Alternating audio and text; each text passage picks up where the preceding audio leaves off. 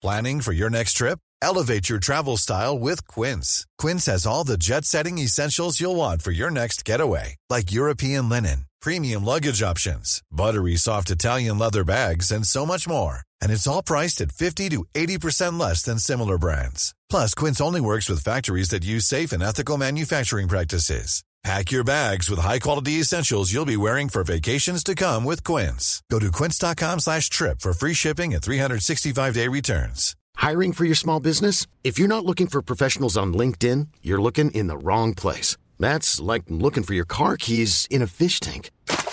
LinkedIn helps you hire professionals you can't find anywhere else, even those who aren't actively searching for a new job but might be open to the perfect role. In a given month, over 70% of LinkedIn users don't even visit other leading job sites. So start looking in the right place. With LinkedIn, you can hire professionals like a professional. Post your free job on linkedin.com slash achieve today.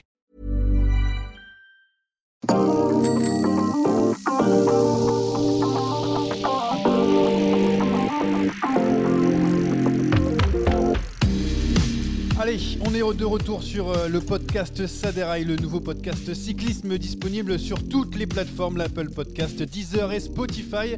Aujourd'hui, on va revenir sur Paris-Nice, la course au soleil qui a été promise à un Primoz Roglic surpuissant qui a finalement été remporté par Maximilian Charman. La faute à une dernière étape cauchemardesque pour le, Slovène, tombé deux fois et qui a une nouvelle fois tout perdu sur la fin. C'était le, cas sur le, Tour de France et le dernier Dauphiné. Alors Roglic, malédiction, malchance ou tout simplement c'est lié au niveau du, mental. C'est la question du, premier débat. Ensuite, un, invité de choix avec Quentin Paché, coureur de BNB Hotel. On reviendra avec lui sur sa semaine de Paris-Nice où il a été plutôt euh, performant. Enfin, pour finir, un débat autour des, trois monstres Van Aert, Van Der Poel et Alaphilippe. Tous les trois vainqueurs sur Tirreno vont-ils gagner toutes les classiques? Euh, C'est aussi une question qu'on va se poser sur la fin et bien sûr les, les rubriques habituelles. Pour m'accompagner comme souvent, euh, mais cette fois-ci déçu euh, de Paris-Nice puisque Ricosta n'a terminé que 55e au général. Rémi Los Santos, bonjour. Bonjour à tous, je suis euh, effectivement en deuil actuellement, j'y croyais. Malheureusement, ça n'a pas été le cas. Et l'expert aujourd'hui, Anthony Nicolas, spécialiste du cyclocross, mais aussi homonyme d'un surfeur français. Comment tu vas, Anthony? Très bien, bonjour à Johan et bonjour à tous. Tu savais que tu étais un homonyme d'un surfeur français ou pas du tout? Je te l'apprends. Du tout, du tout, du tout. Super, tu iras sur euh, internet et tu pourras trouver qui est, qui est ce monsieur qui a, euh, qui a beaucoup voyagé. Tu, tu, tu, verras bien. Bon, vous êtes prêts, messieurs? On y va? Allez, c'est parti pour le, le départ. Royal tout au long de, de Paris-Nice avec ses trois victoires euh, d'étape. Primoz Roglic a perdu la course à cause de, de chutes lors de la dernière étape. Euh, comme sur le, Dauphiné l'an passé, je le disais, le, Tour de France, le Slovène voit une nouvelle fois une ligne au, palmarès s'envoler en France. Et on va l'écouter, tiens, juste après l'arrivée à Paris-Nice. C'est vrai que j'ai connu des derniers jours plus faciles, mais c'est le sport, c'est comme ça. Je peux quand même ressortir du positif de cette première course de l'année. Je vais juste regarder vers l'avant et travailler dur pour être prêt pour la prochaine course. Bon, avant de, parler des choses négatives, on va parler des, choses positives, comme, euh, comme le disait Roglic. Il a été au-dessus quand même sur, sur, ce Paris-Nice, Anthony. Ouais, il a été au-dessus et puis on a vu, euh, vu d'ores et déjà une, une Jumbo euh, très, très solide, très enfin, organisée. Euh, on a vu, on a vu ouais, une, Jumbo organisée, solide et puis on y croyait à, à Primoz Roglic qui avait un petit peu assommé l'étape du samedi. On l'a vu très costaud sur la fin de course.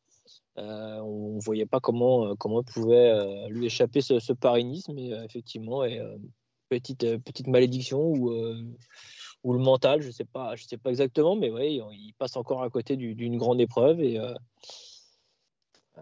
il va falloir qu'il remédie à, ces choses-là parce que il a déjà loupé un Tour de France à Paris-Nice. Bon, il va falloir quand même que, va falloir quand même scorer quoi la malédiction sur, euh, les routes euh, françaises. Euh, petit aparté aussi, lors de ces, trois victoires, Primoz Roglic a coiffé sur la ligne Gino Madère en haut de, la Colmiane. Rémi, toi, ton, ton, ressenti, beaucoup ont parlé en disant il aurait dû le laisser gagner. toi, plutôt, tu es, du côté du, champion ou du perdant? Moi, je suis du côté du, champion, c'est normal. On est dans le sport pro, il n'y a pas de place pour laisser gagner des, gars comme ça. Euh, quand, il, attaque comme ça euh, sur, la fin de la Colmiane, Roglic, il pense pas à, aller chercher Meder. En plus, je pense au début, il, pense d'abord à mettre un maximum d'écart avec, ses adversaires directs. Bon, bah, il s'avère que Meder, en plus, il avançait plus, donc il a raison d'aller la, d'aller la prendre. Hein. une victoire, ça se, ça se refuse pas. Non, il a bien fait. Et, je, m'insurge contre ceux qui parlent de karma pour euh, ce qui est arrivé, euh, ce qui est arrivé après. Oui, c'est vrai, c'est vrai. Beaucoup ont, parlé, de ça. Euh, bah, d'ailleurs, Anthony, toi, tu penses que c'est plus le, karma ou parce que c'est le fait qu'il n'est pas vraiment habile sur un vélo et du coup dans une descente vraiment très sinueuse hein, pour l'avoir parcouru ce dernier dernier tracé. voilà, c'est quoi? C'est plutôt plus de la malchance ou alors c'est un problème d'habileté sur le, le vélo Il aurait dû faire du cyclocross? ouais, effectivement, c'est ce que j'allais dire. Je vais rebondir là-dessus. Il pourrait faire un petit peu de cyclocross, euh, l'ami euh, ça lui ferait peut-être du bien. C'est vrai qu'on le voit, il est, assez tendu sur le vélo. Il a, vraiment du mal. Pourtant, euh, c'est vrai qu'il vient du saut à ski, donc c'est pas vraiment du ski. Il n'a pas le sens de la trajectoire, mais, ouais, il a l'air un petit peu tendu sur son vélo. Peut-être qu'un peu de cyclocross lui ferait, lui ferait pas de mal. Non, non, moi je pense pas le, le, karma. Hein. C'est juste voilà, il a effectivement un petit peu de tension, peut-être aussi peut-être pour un petit peu de mal peut-être à, gérer la pression. Pourtant, euh, c'est un grand champion. Mais euh, non, non. Euh, et puis pour, pour rebondir sur ce que disait Rémi, je suis tout à fait d'accord avec Rémi sur l'étape du samedi. Euh, Primoz Roglic, il n'est pas là pour faire des cadeaux. Aucun coureur, c'est des coureurs professionnels, c'est leur métier. Ils sont là pour gagner des courses. Il a aussi du respect vis-à-vis de, ses, de, ses, équipiers pardon, qui, qui, font le boulot toute la semaine pour lui. il ne va pas laisser la victoire à, un autre coureur. Donc euh, non, non, moi je suis tout à fait d'accord aussi avec Rémi euh, sur la victoire du samedi. Après, la chute du dimanche, c'est autre chose.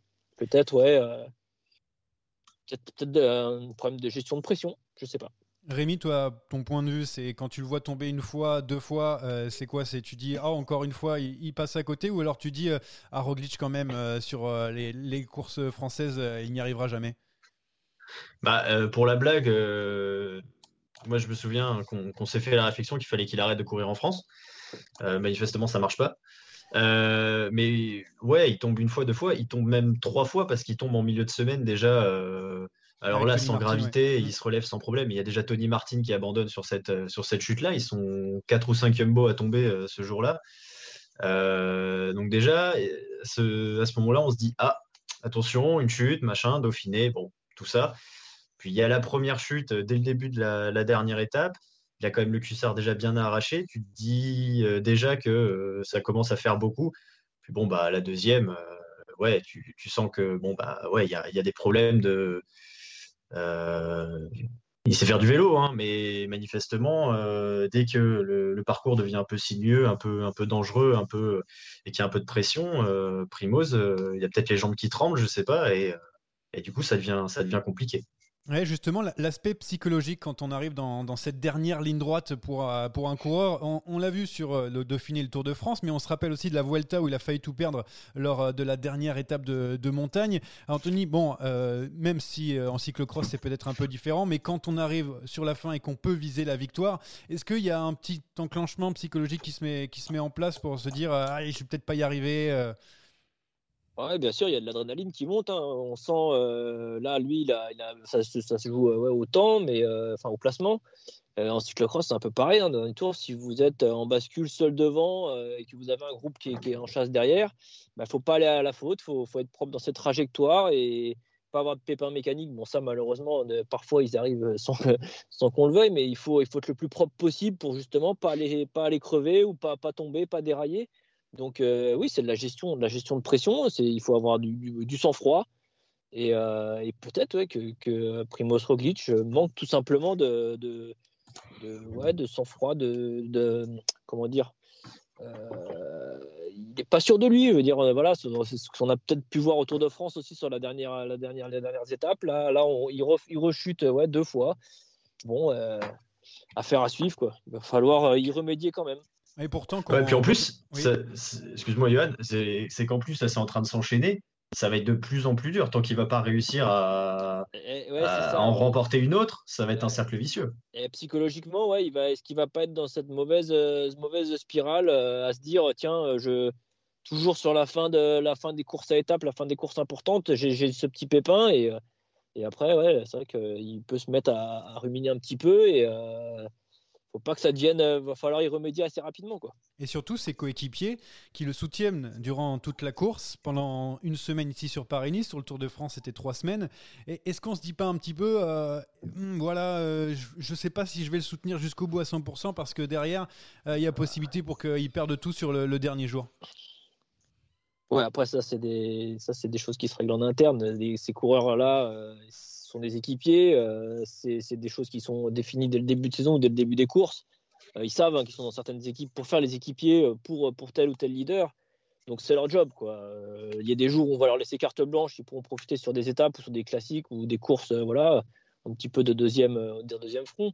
Mais non, normalement, voilà, ça c'est acté. Hein. Les coureurs, vous prenez des, des, des, ou ces coureurs-là, ils savent qu'ils vont faire le boulot pour des Tony Martins, euh, ils vont faire le boulot pour les leaders. C'est comme ça, c'est dans leur contrat, c'est quasiment dans leur contrat. C'est vu en, début de, saison ou même en début de course. Donc euh, non, je pense pas que ça, mette du doute chez ses équipiers, mais ça peut instinctivement lui mettre de la pression à lui parce que du coup, euh, il dit euh, voilà, mes équipiers font le boulot et moi, j'arrive pas à conclure, donc euh, ça peut mettre d'autant plus de pression.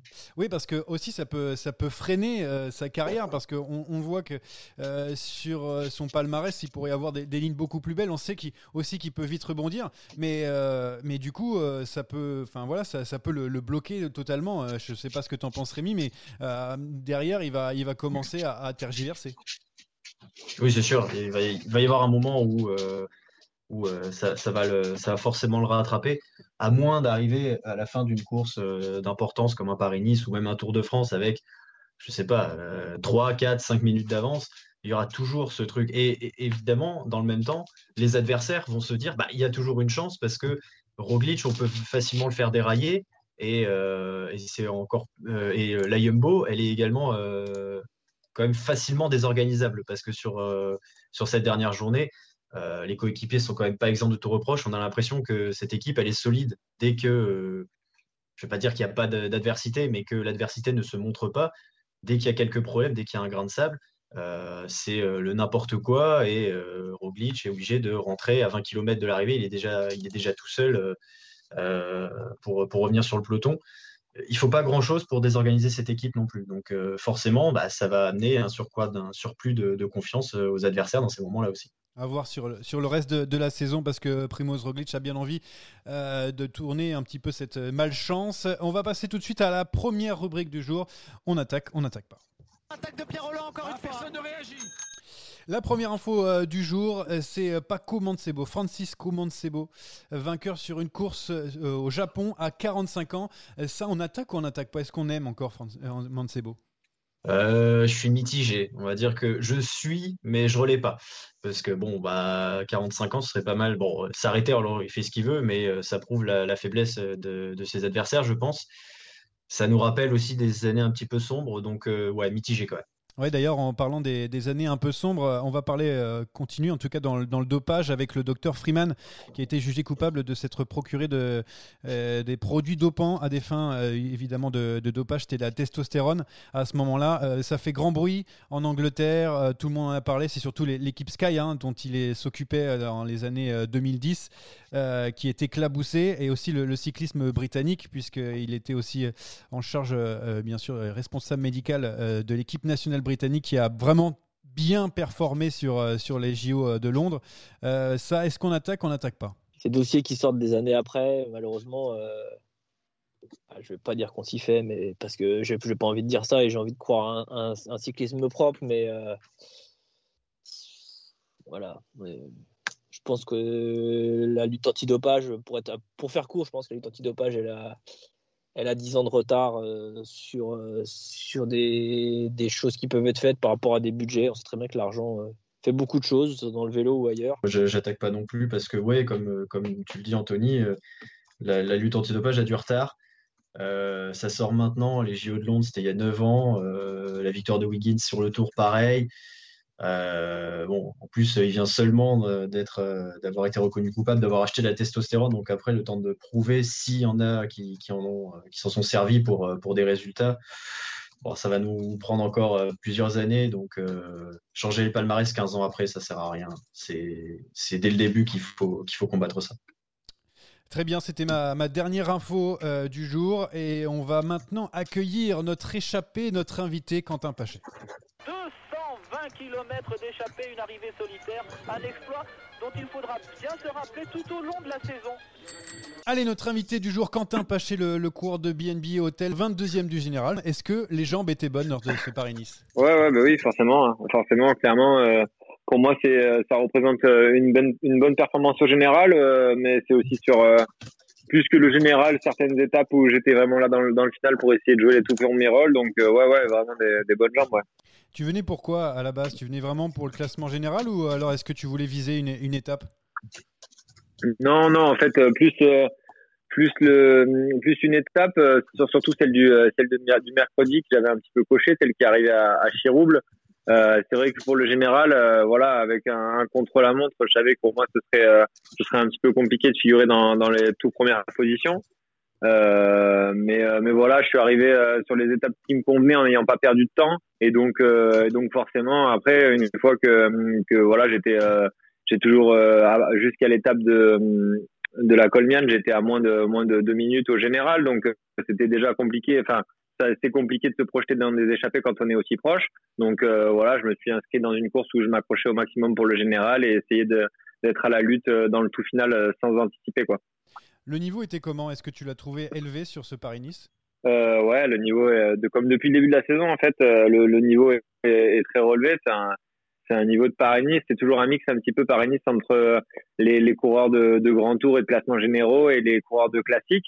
Euh, ça se découpe vraiment en, en, en, deux parties un petit peu le peloton et euh, la, la, course se découpe aussi en deux parties avec voilà les coureurs de classique qui sont sur la qui sont qui sont à leur avantage sur le, sur le début de la semaine et et moins sur euh, sur la fin de semaine. Donc euh, c'est un peu ce mix là, donc ce qui fait qu'il y a un peloton euh, quand même vachement vachement vachement homogène sur sur tous les profils. Et voilà, après, il y a peut-être une différence par rapport aux années précédentes, c'est que toutes les courses qu'il y a eu avant, moi j'ai participé au Tour du Haut-Var, j'ai participé à, à l'étoile de Bessèges ou à, la, à la classique, la classique de l'Ardèche.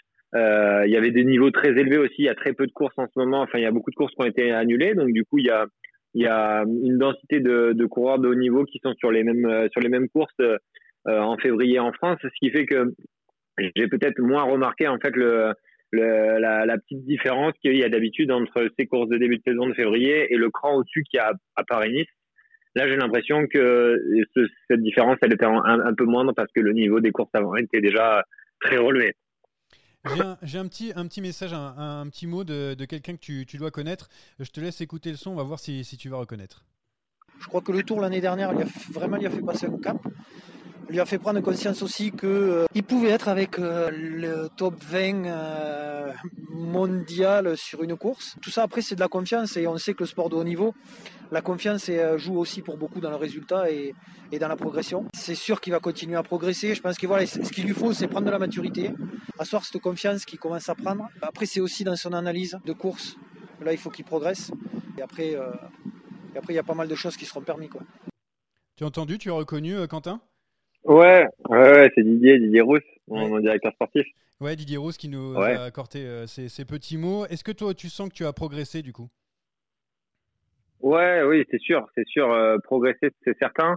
Euh, et, euh, et, oui, c'est sûr que l'an dernier, le fait d'avoir participé à mon premier grand tour, mon premier Tour de France, aussi, ça, ça m'a permis de, de, franchir un cap euh, physiquement, ça c'est clair, et de, de, prendre, de prendre conscience de, de, certaines, de certaines capacités. Et euh, voilà, maintenant j'ai la, certitude que quand je suis en pleine possession de mes moyens, quand ma préparation s'est bien déroulée, qu'il n'y a pas eu d'accro et que, que j'aborde une compétition dans les, meilleures, dans les meilleures dispositions, je suis capable à mon meilleur niveau d'être un vrai acteur. Donc euh, non, il a il a raison et voilà, j'espère que ça va se pérenniser dans le temps et que et que ça va se traduire, j'espère par bientôt euh, une première victoire chez les pros et, et des bons résultats au niveau au niveau World Tour. Anthony, Rémi, vous avez peut-être euh, une question pour, euh, pour Quentin Salut Quentin, euh, c'est Rémi. on t'a vu offensif, notamment du côté de Chirouble. qu'est-ce qui t'a manqué à ton avis pour, pouvoir aller au bout? Bon, il y avait un très grand très bon Roglic évidemment, mais tu semblais en tout cas au niveau de au niveau des autres, donc il manquait pas grand chose manifestement. Euh, non, il manquait pas, il manquait pas grand chose. Après, euh, la montée de Chiroupe, c'est une montée qui est assez, euh, qui était assez irrégulière. moi, j'ai essayé de sortir dans l'endroit où je pensais le plus propice à faire des écarts, l'endroit le, plus raide de ce montée-là. après, voilà, j'étais j'étais pris en chasse et au final, après, Roglic est sorti dans la vraie, vraie dernière partie la vraie dernière partie dure, mais je pense que Roglic, quand il est à ce niveau-là et quand on l'a vu après, il n'y a, pas grand monde qui peut, qui peut le suivre actuellement. Euh, Qu'est-ce qui me manque? Après Voilà, si jamais je si pas et que je me contente peut-être de suivre, je peux essayer d'aller chercher un, un sur le podium derrière Roglic, mais euh, c'est vrai que moi, souvent ça m'arrive de, enfin ça m'arrive, je, euh, réagis un petit peu à, l'instinct et quand je sens que j'en ai les capacités et que la course durcit, c'est vrai que j'ai souvent envie de envie de me projeter vers l'avant, d'attaquer et de, tenter ma chance. Voilà, je suis pas non plus euh, le coureur qu'on attend. Donc euh, peut-être que parfois, si moi je sors et que derrière les favoris sont entre eux, euh, il peut y avoir un moment de flottement qui peut m'être profitable et qui peut faire que je prends 10, 15, 20 secondes et qui font que je peux aller, je peux peut-être aller au bout tout seul. Donc, euh, donc voilà, c'est des situations comme ça de course qu'il faut que, que j'essaye de, de, de, mener à bien et dont j'essaie de profiter. Quoi. Anthony, peut-être une question pour, pour Quentin, profites-en, il, il est avec nous. non, moi, pas spécialement de questions. J'aime bien, j'aime bien le coureur, j'aime bien le panache. Euh, c'est vrai que quand on, quand on voit Quentin, euh, c'est un coureur voilà, qui est, comme il dit, et qui va de l'avant et, euh, et, on aime ça. C'est pas un coureur qui se contente de, de suivre les roues et puis euh, d'attendre les derniers, les derniers kilomètres. Non, puis moi je l'aime bien, son, son style un peu caractéristique, pardon, fait penser un peu à un John Gadret à l'époque qui attaquait et qui restait en danseuse comme ça des, des, des longtemps, des mètres et des mètres. Non, non, moi j'aime bien, j'aime bien le coureur. il est passé par l'armée de terre que, que j'ai euh, qui, est tout proche de la maison, donc euh, que j'ai que j'ai connu un petit peu. Puis voilà, Vital Concept, euh, belle équipe bretonne. J'ai quelques connaissances aussi, certains Jérémy Lecro que je connais je connais pas mal. Donc voilà. non, non, j'aime bien le coureur et j'aime bien le panache en tout cas. Euh, j'ai une dernière question, Quentin, euh, concernant le, celui qui était le leader de BNB Hotel sur, euh, sur Paris-Nice, c'est Brian. Euh, il a souvent été placé, même depuis le début de la saison, et il a un nombre de top 10 euh, incroyable. Euh, la, dé la déception après, après cette semaine de, de Paris-Nice du côté de, Brian? De la déception, je sais pas, faudra lui poser la, la, question à lui. Le bilan, il est, il est positif. Brian, il a été là dans, il a été là dans tous les sprints, même les sprints durs. Euh, euh, voilà. Après, euh, on voit qu'il y a un petit nombre de coureurs qui gagnent, qui gagnent beaucoup de courses. quand on regarde sur l'ensemble un petit peu de, du cyclisme mondial, et donc c'est pas pas évident de s'imposer. mais moi, pour moi, c'est la confirmation. Bon, Brian, il est, capable de, il est capable de gagner sur Paris-Nice, il est capable de gagner sur le Tour de France. Il faut juste que voilà les, les circonstances tout tout s'emboîte tout, tout bien et que la journée parfaite ait lieu et euh, et ça va le faire. Et je pense qu'après, euh, ça, ça peut donner lieu à d'autres victoires. Mais euh, Marianne, il est très fort. On a énormément confiance en lui et c'est un leader naturel dans l'équipe. Et, euh, et voilà, euh, Sam Bennett était était un, cran un cran au-dessus, mais mais voilà, je pense que Brian il l'a prouvé par le passé. Il il est à mon avis, il est tout proche. Il a jamais été aussi il a jamais été aussi fort. Et euh, je pense qu'il n'a jamais été aussi proche de, de, sa première victoire en World Tour. On lui souhaite euh, en tout cas. Euh, Quentin, tu restes encore quelques secondes euh, avec nous parce qu'on a un petit, un petit, une petite rubrique. Tu vas voir avec des, des, questions qui vont être posées. On va, on va accueillir Jérémy Saakian juste après ça. C'est parti, boum La gicle était là, on l'attendait Jérémy Sakian, l'homme qui fait des quiz que je ne gagne pas, bonjour. Euh, Jérémy, Quentin, à toi. Salut Johan, salut Quentin et, et, salut à tous. Alors effectivement, Quentin, je t'ai préparé un, un, petit quiz vrai ou faux. C'est tout simple, je te donne des affirmations et tu me dis si c'est vrai ou si c'est faux. Est-ce que tu es prêt? Je suis prêt. Alors à la place de Roglic, Quentin Paché aurait laissé gagner Gino Madère. Vrai ou faux? Wow. Faux. Ça c'est une question assez... Euh assez compliqué. Hein. On le voit le lendemain, personne lui a fait de cadeau euh, à Roglic, donc euh, il a peut-être eu de raison de ne pas en faire. Après, c'est sûr que ça, ça paraît un peu. Euh, il est passé pour un ogre un petit peu, mais en même temps, je pense que n'importe qui aurait fait pareil. Vrai ou faux, le tour du Langkawi, c'était juste un petit kiff pour voyager en Asie? C'est faux Vrai ou faux, avoir contribué au sacre de Julien Alaphilippe à Imola, c'est la plus grande fierté de ta carrière? Ah, ouais, c'est vrai, c'est vrai, ouais, c'est vrai. Vrai ou faux, ta sixième place au championnat de France 2019, c'est le plus grand regret de ta carrière. Ouais, c'est vrai aussi. Ouais. Vrai ou faux, la Sunweb, elle était imbattable à Saran sur le dernier Tour de France. On rappelle, un hein, victoire de Marc Hirschi, troisième sur Ekran Andersen. Et toi et, Pierre Roland échoué au, au deuxième et, quatrième place. Ouais, c'est vrai, c'est vrai, il faut avouer, ils étaient vraiment, ils étaient vraiment une job au-dessus ce jour-là, ouais, c'est vrai. Vrai ou faux, Quentin Paché est candidat pour une place au JO de Tokyo Oula euh, euh, J'ai envie, de dire vrai, est-ce que ça va, est-ce que ça va être le cas J'en ai aucune idée, mais euh, ouais, si, si on m'appelle, je répondrai pas. Et en croisant les doigts, évidemment, pour que, pour que les jeux aient lieu. Encore deux petites questions. Vrai ou faux, le maillot des BNB Hotel, c'est le plus beau du peloton? Ah oui, oui, bah oui, c'est vrai. c'est facile ça. Et la dernière, on va voir si tu restes encore chauvin. Vrai ou faux, Jérôme Pinault, c'est le meilleur manager du peloton. Ah, c'est vrai. Les deux dernières questions aussi, alors là c'était plutôt facile de répondre vrai ou faux, en tout cas, à part, si Quentin veut se fâcher avec tout le monde, mais. Là, ouais, si je veux garder, euh, si je veux garder ma place dans l'équipe, il faut que je dise vrai euh, aux deux questions là, je pense. Merci Quentin, merci d'avoir euh, participé à cette petite rubrique, merci. Et puis on te souhaite le, meilleur pour la saison et les, prochaines courses. D'ailleurs, c'est quoi pour toi les, prochaines courses? Ben là, je crois que ça va être un petit, un petit peu de repos là, et puis ensuite, je crois que ce sera du, côté du Tour de Turquie que je reprendrai la compétition. Ça aussi, voilà, dans, dans, quelques semaines. Ça aussi, c'est pour voyager j'ai déjà fait la Turquie, donc du coup, c'est déjà coché. Alors, euh, non, là, c'est vraiment pour la performance. merci beaucoup, Quentin Paché. Allez, nous, on continue avec le, sprint final, avec un, joli débat sur euh, trois coureurs qui sont pas mal depuis le début de la saison. Oh, le coup de tête Oh, le coup de tête de Marco Oh, le deuxième coup de tête de Rencho Oh, que ça, c'est pas bien ils sont sur euh, Tirreno et ils ont au moins gagné une étape sur la course italienne. Anthony, Rémi, est-ce que déjà les trois coureurs, Alaphilippe, Van Aert et Van Der Poel vous ont impressionné euh, en Italie ah, Moi, ils m'ont pas impressionné, ils m'ont régalé. Ah, c'est encore mieux.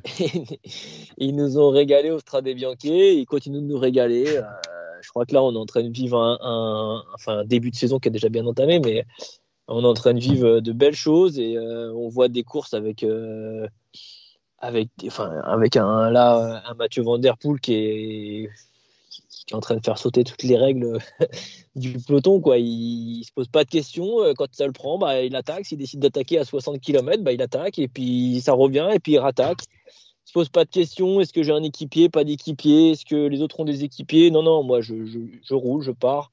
On l'a encore vu hier euh, sur les routes de Tirreno, encore faire un festival, comme il, a fait aussi euh, au Strade Bianchi. Donc, non, non, on, se régale. On se régale. Enfin, personnellement, je me régale. Rémi, est-ce que tu as trouvé un, coureur euh, plus beau que les, autres sur, euh, sur euh, Tirreno, même sur le début de la saison, ou est-ce que les trois sont sur un espèce de pied d'égalité avant, les, grandes classiques? Bah, au niveau au classic man, non, ils sont. Si Van est quand même au-dessus des autres parce qu'il les a battus en confrontation directe. après, on peut presque rajouter Pogachar, même si évidemment il fera pas Tour des Flandres, Paris-Roubaix et tout. mais sinon, oui, ces trois-là sont sont impressionnants. Dès, leur première course, ils ont, ils ont été monstrueux. Van Der Poel, il gagne euh, lors de sa première, euh, sa première sortie. Euh, Van Aert, il fait l'Estradé, puis après, il gagne la première sur Tirreno. à la Philippe, il fait toujours des top 10. ils, sont, ils sont monstrueux, ils laissent rien aux autres. Et ouais, ça fait, ça fait un beau spectacle. On se régale. Anthony a raison. On se régale depuis le début de la saison, depuis le début de la semaine. Et Milan-San Remo, ça va être, ça va être du n'importe quoi. La question qu'on se pose d'ailleurs dans, ce débat, est-ce que euh, euh, la victoire dans les classiques peut échapper à un des, trois coureurs et pas comme Milan San Remo sur euh, quasiment toutes les classiques, que ce soit flandrienne et ardennaise Il y a Julien Jourdi, le, directeur sportif d'AG2R Citroën, qui nous a répondu sur, ce dossier. Il ne va pas rester grand-chose aux autres coureurs, hein, c'est une certitude. Après, voilà, c'est le cyclisme qui est comme ça. Dans chaque sport, il y a des extraterrestres, Messi, Ronaldo, ainsi de suite. Là, on tombe sur euh, vraiment des, courants très très forts à la Philippe, Van Aert, Van Der Poel, des phénomènes. Il euh, n'y a pas à dire, ils travaillent plus que les autres, ils ne travaillent pas plus que les autres. Mais bon, heureusement pour eux et malheureusement pour nous, voilà, ils ont des facultés un petit peu plus faciles à, avoir. mais c'est clair qu'on évolue dans un système qui est vraiment très très élevé avec tous ces coureurs de, haut niveau. Des euh, coureurs de haut niveau, des extraterrestres. Est-ce que vous êtes d'accord avec, lui qui paraît un petit peu battu avant les classiques? C'est intéressant d'entendre Julien Jourdi euh, parler de ces coureurs un petit peu comme des, ouais, des extraterrestres. Ils ont des facultés. Il a parlé de facultés. Euh, moi, j'ai envie de juste de dire un truc. ils viennent du cyclocross, ces coureurs-là. je crois. Euh, voilà, ils, ont travaillé, ils travaillent l'hiver. Ils font pas. ils prouvent, ils sont en train de nous prouver que le cyclocross est compatible avec la route. Et si je ne m'abuse, il y a un excellent cyclocrossman chez AG2R Citroën. Donc, laissons-le faire des saisons de cyclocross. Et si on remonte un petit peu dans les résultats, je crois qu'il y a 2-3 ans de ça, Clément Venturini avait fait un petit peu plus de cyclocross l'hiver. Il avait fait une excellente saison sur route. Je crois que c'était quasiment sa meilleure même au niveau des résultats. Donc euh, voilà, j'ai envie de dire, les coureurs là, euh, on prend. Bon, Julien, Julien c'est autre chose, mais si on prend euh, Van et Van ce sont des préparations quand même totalement différentes des routiers. Et ils sont là dès le début de la saison et ils en mettent partout, clairement. Donc ça prouve bien que voilà, on peut, on peut faire du cyclocross et de la route à, très haut niveau. Rémi, est-ce que tu penses qu'une classique peut échapper aux trois monstres? Ça va être difficile. Euh, évidemment, il peut arriver tout et n'importe quoi euh, avant et évidemment le jour J. Ça me paraît compliqué. Là, sur Milan-San Remo, je suis curieux de voir euh, comment va récupérer Van Der Poel parce que on l'a vu humain pour la première fois ce dimanche là à Tirreno parce qu'il gagne mais il était complètement à bout. On l'a vu enfin souffrir. J'avoue, j'ai pris un petit peu de plaisir sadique à, à voir cet homme enfin avoir du mal à pédaler. Euh, et je suis curieux de voir comment il va récupérer pour, euh, pour samedi. Euh, mais si c'est pas lui, Van Aert ou Philippe semble là aussi intouchable sur, sur cette classique. Puis les autres, les autres pareil. Peut-être peut-être une surprise Pitcock éventuellement, ou peut-être même un, un, ou un, un Roglic sur, sur Liège-Bastogne-Liège, mais ça va être vraiment compliqué ils seront jamais très loin de toute façon. En tout cas, les autres euh, équipes se posent des questions savoir comment on peut euh, battre euh, des cours avec autant de, facultés. Julien Jourdi, il essaye en tout cas de, trouver des, solutions. Écoutez-le. Qui vont un petit peu s'observer, se regarder, se marcher dessus pour qu'on puisse trouver des ouvertures. Mais un peu, c'est des coureurs qui ne calculent pas, donc ça peut dégainer à tout moment à 50, à 60, à 80 km. Donc c'est là-dessus qu'il faut être très vigilant, parce qu'avec ces trois coureurs-là, qui sont voilà, bah, pour vous médias, je pense qu'on se régale quand il y a ces cours au départ, parce qu'on ne sait pas à quel moment ça va, ça va se déclencher. Donc à nous d'être vigilants et de profiter d'une petite défaillance euh, tactique ou technique. Euh, pour essayer de remporter une course. Euh, la solution, c'est ça C'est d'espérer une défaillance ou est-ce qu'il y a une, une, tactique à faire, une stratégie différente à faire, Anthony? Ah, une stratégie à faire différente. Euh, Avec eux, c'est difficile. C'est vrai que ça peut partir à 80 km, euh, ça peut attendre. Euh, c'est vrai que c'est compliqué. C'est ça, ouais. C'est que, comme a dit, comme a dit Julien aujourd'hui, on a Mathieu Van Der Poel, on voit bien, hein, qui, qui, attend rien de ses équipiers quasiment, qui, qui est vraiment, voilà, quand il a décidé, c'est maintenant. Si on prend Wood Van Aert, il a quand même un peu plus la, on a l'impression qu'il a déjà pris un petit peu de métier au niveau euh, équipe, euh, rester entouré euh, par, ses, par ses équipiers. Mais non, faut pas non plus, faut pas non plus partir des fétistes comme ça et se dire c'est eux qui vont gagner. Milan Soremo, c'est ou les autres classiques, hein, c'est des classiques très spécifiques. Mon Milan Soremo, c'est 300 km. Après les Flandres ou Roubaix, ça va être des courses, voilà, où aussi la, mécanique va rentrer, rentrer dans, le jeu. Donc non, trouver une tactique. Ouais, après, bah, aux équipes, hein, il y a des grosses équipes euh, World Tour en face. Euh, à vous, à vous de manœuvrer, euh, manœuvrer contre eux, mais moi je pense qu'ils sont pas non plus imbattables.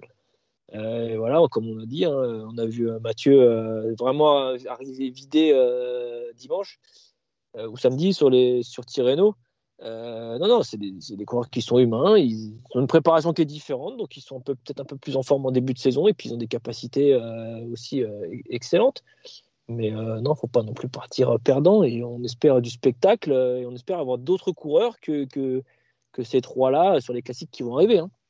Le message est passé aux, autres euh, équipes qui ont envie eux aussi de, lever les bras et souvent c'est les mêmes depuis le, début de l'année. Il y a quelqu'un aussi qui euh, nous fait lever les bras mais pas pour la même chose, c'est Jérémy Sakian qu'on retrouve pour le quiz juste après ça. C'est à toi Jérémy pour le quiz. Ouais, avec un quiz euh, inédit aujourd'hui. Alors, messieurs, vous êtes, j'imagine, incollables sur Paris-Nice. Vous avez forcément suivi l'évolution des classements. Et je vais vous proposer un quiz eh bien, sur les cinq premiers Sharkman, Vlasov, Izaguirre, Hamilton et Benoît.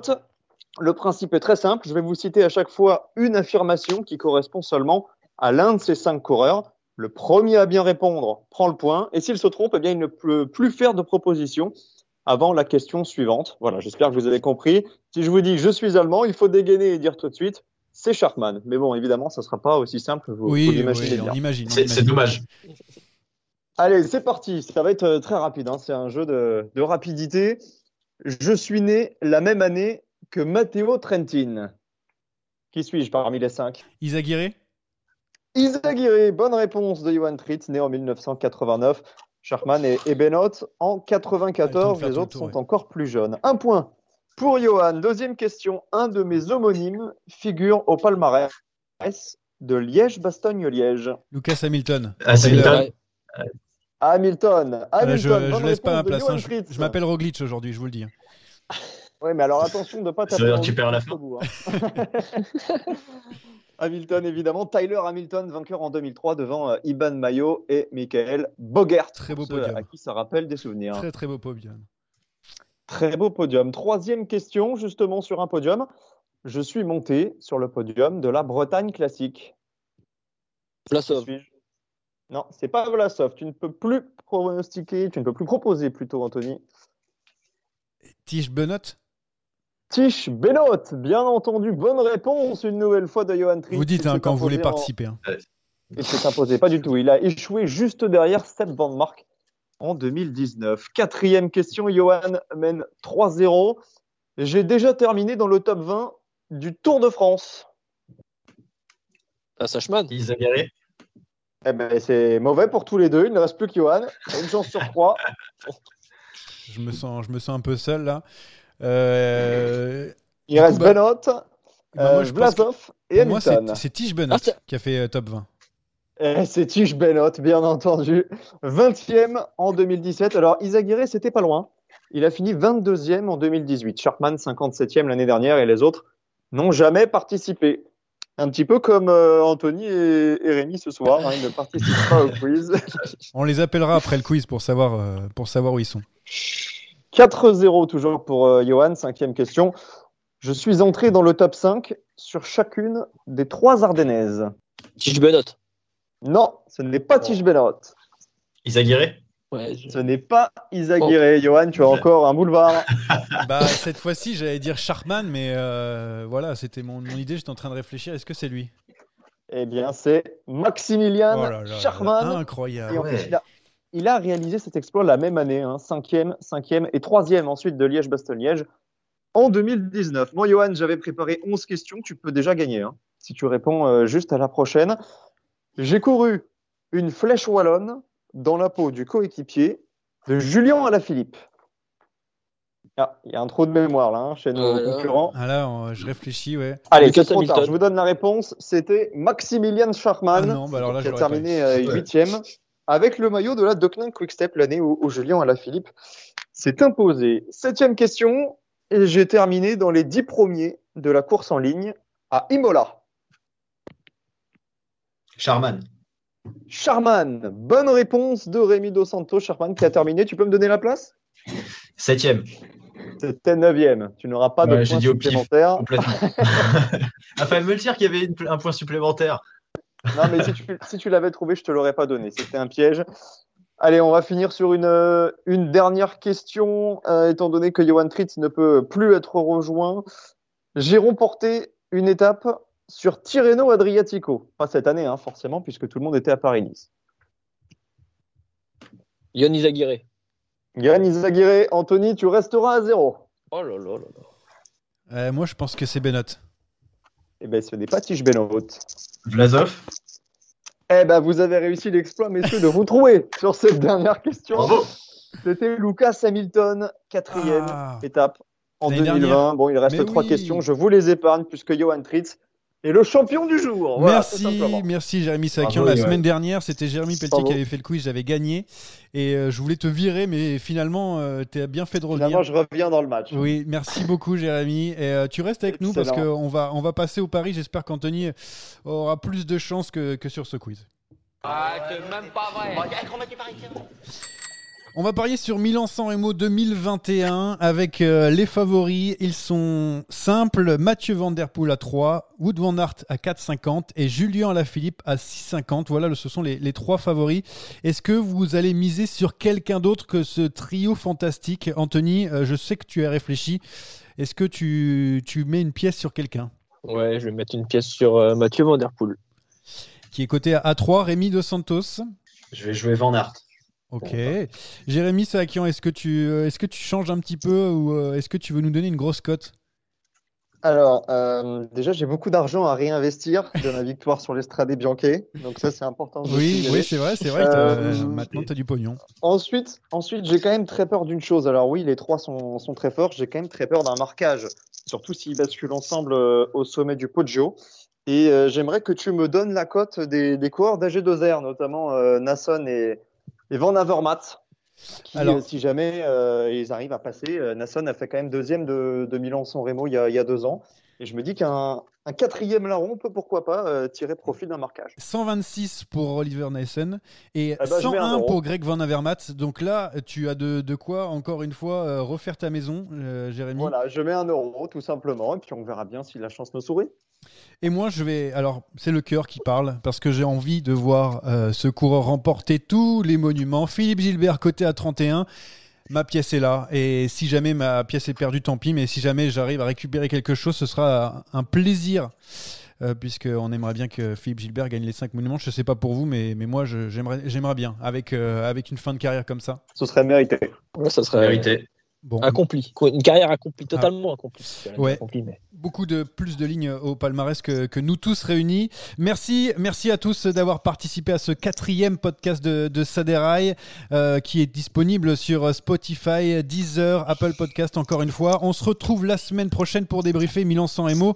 Euh, D'ici là, kiffez bien les courses italiennes euh, puisque euh, depuis le début de la saison, ça a été fantastique. À la semaine prochaine. Ciao tout le monde.